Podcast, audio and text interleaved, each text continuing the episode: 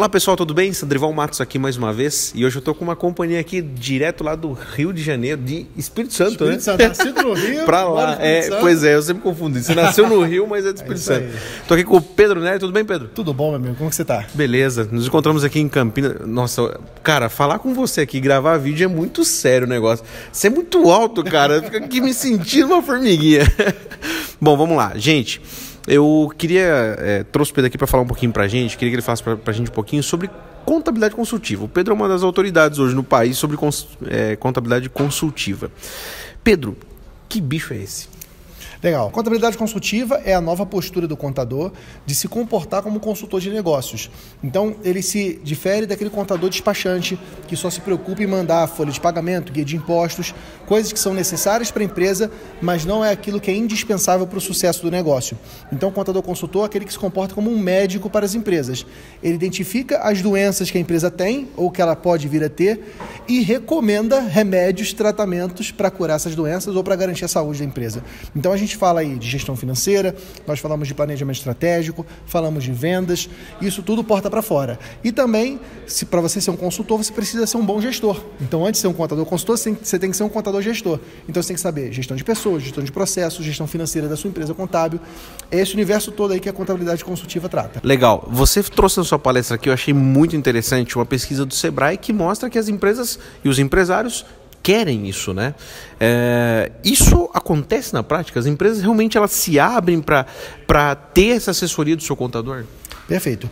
O empresário, para poder alcançar seus objetivos, seus sonhos, ele precisa fazer um montão de pequenas coisas. Precisa controlar o estoque dele, precisa vender da forma certa, precisa comprar da forma certa.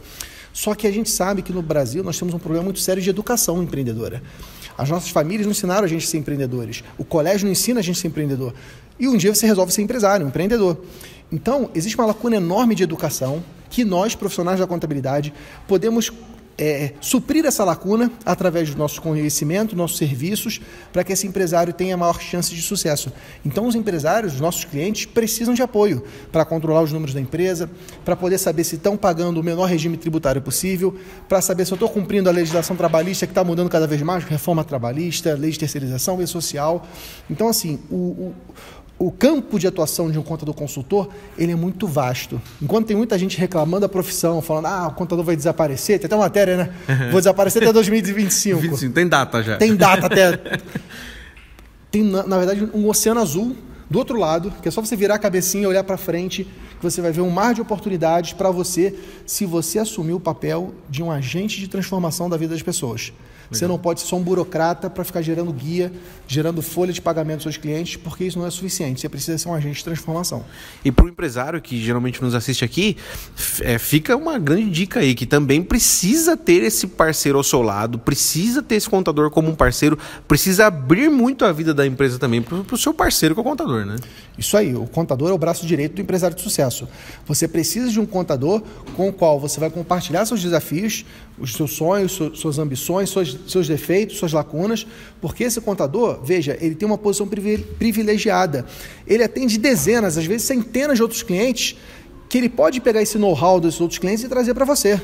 Então, evitar que você erre ou reduzir sua margem de risco, tudo isso um contador com essa postura de consultor pode fazer para o seu negócio. Show de bola. Pedro, muito obrigado pela sua contribuição aqui no canal da Equality. Gente, espero que vocês tenham gostado dessa dica aqui.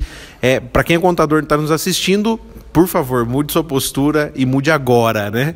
E para quem é empresário, comece a falar com o seu contador consultor aí para que você possa ter mais sucesso na sua empresa. Pedro, obrigado pela oportunidade aqui, cara. Obrigado a você. Valeu. Um abraço, gente. próxima. tchau. tchau.